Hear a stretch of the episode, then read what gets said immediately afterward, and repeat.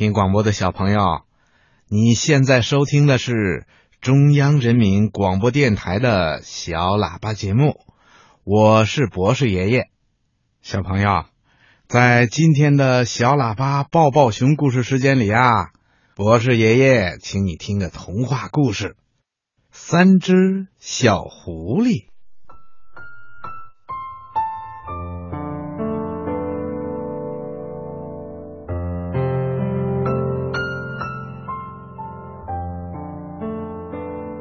有三只小狐狸在雪地上寻找食物，它们的肚子啊饿极了。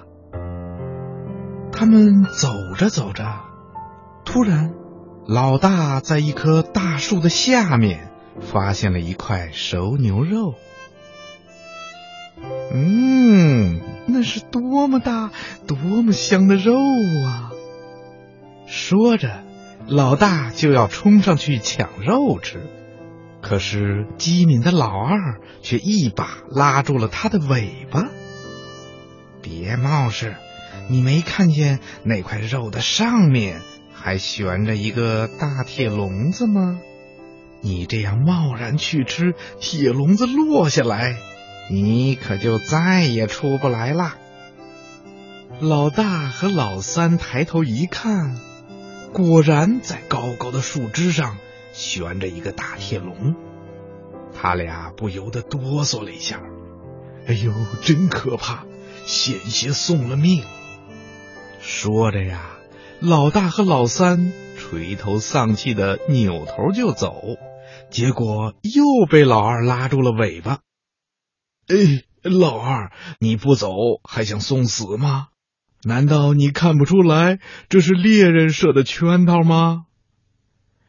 老二冷笑了一声说：“嘿嘿，我当然知道。正因为我已经知道这是个圈套，我才决定不那么轻易的放过这么一个好机会的。”看着满山的大雪，老三饥饿的肚子咕咕的直叫。二哥，你还是别乱费心了。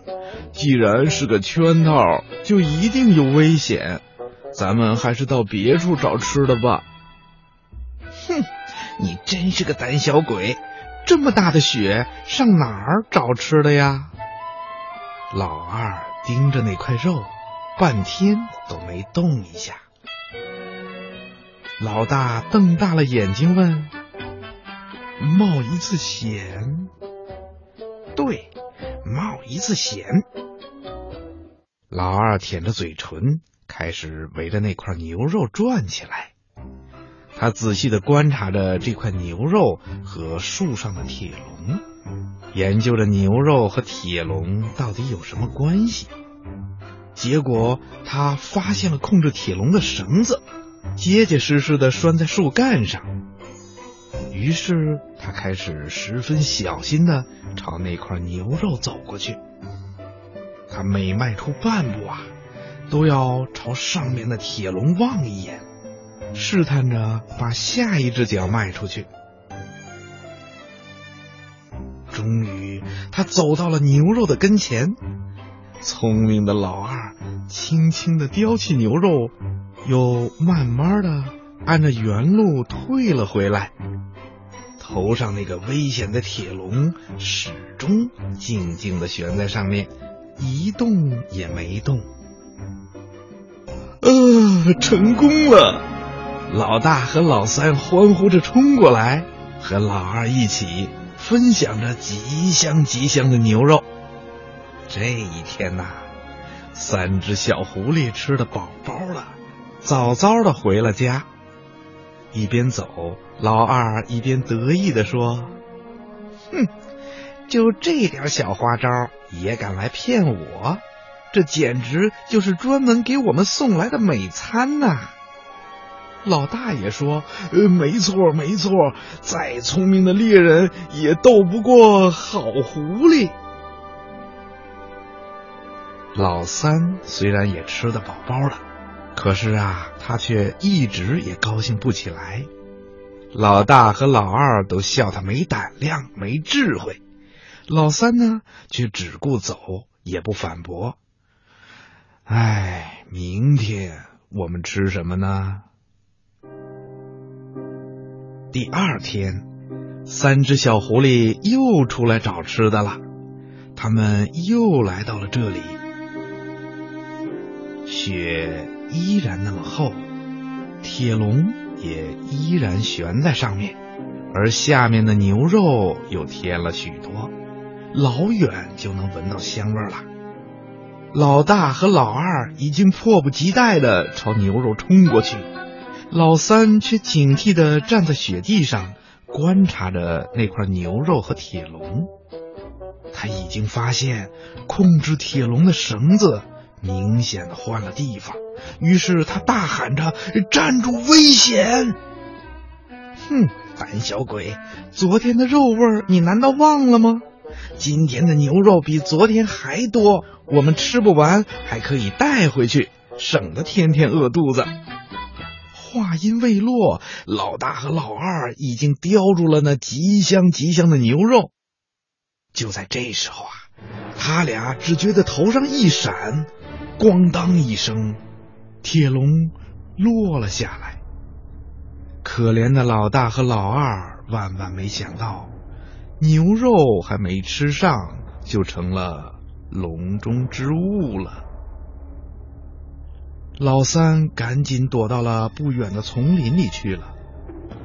这时候啊，随着一阵的喊声，从树后跑出了几个猎人，他们说笑着，指点着，评论着老大和老二的皮毛，然后抬着铁笼，唱着歌，踏着雪走了。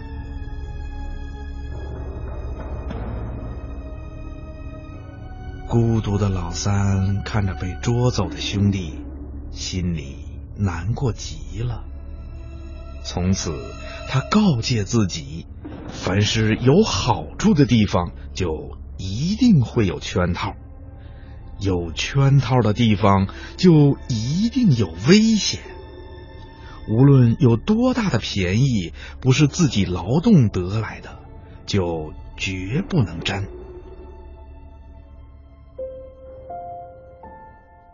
狐狸老三默默的离开了这里，他依然饿着肚子，仔细的在雪地里寻找着食物。他最大的愿望就是能发现一只野兔或者一只田鼠什么的，即使是跑得飞快的，只要拼命的去追，总会有成功的希望的。只有这样得来的食物。才是最可靠的，吃起来也会最放心。天上又开始落雪了，广阔平坦的原野上只留下一个孤独的小黑点，慢慢的消失在茫茫的雪中。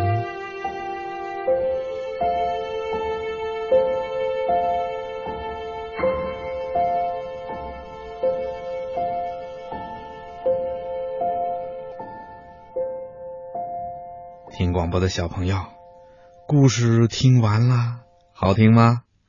博士爷爷和你一样，还想再听一个故事。可是啊，现在天已经黑了，今天的小喇叭广播也快要结束了。博士爷爷希望你在这首优美的歌曲声中，轻轻的闭上眼睛，然后睡一个甜甜的觉。再做一个美美的梦吧，小朋友，晚安。